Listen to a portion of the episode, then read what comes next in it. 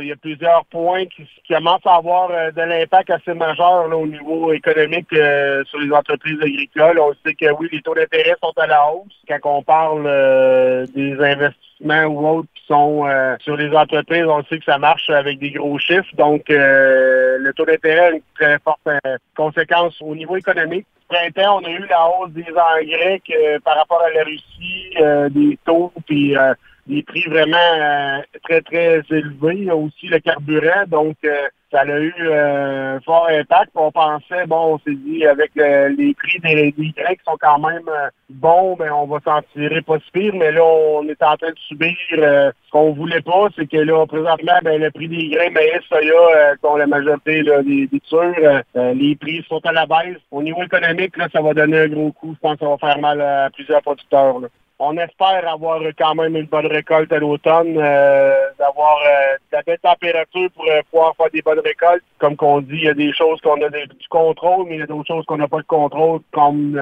justement ce qu'on parle au niveau de température ou autre.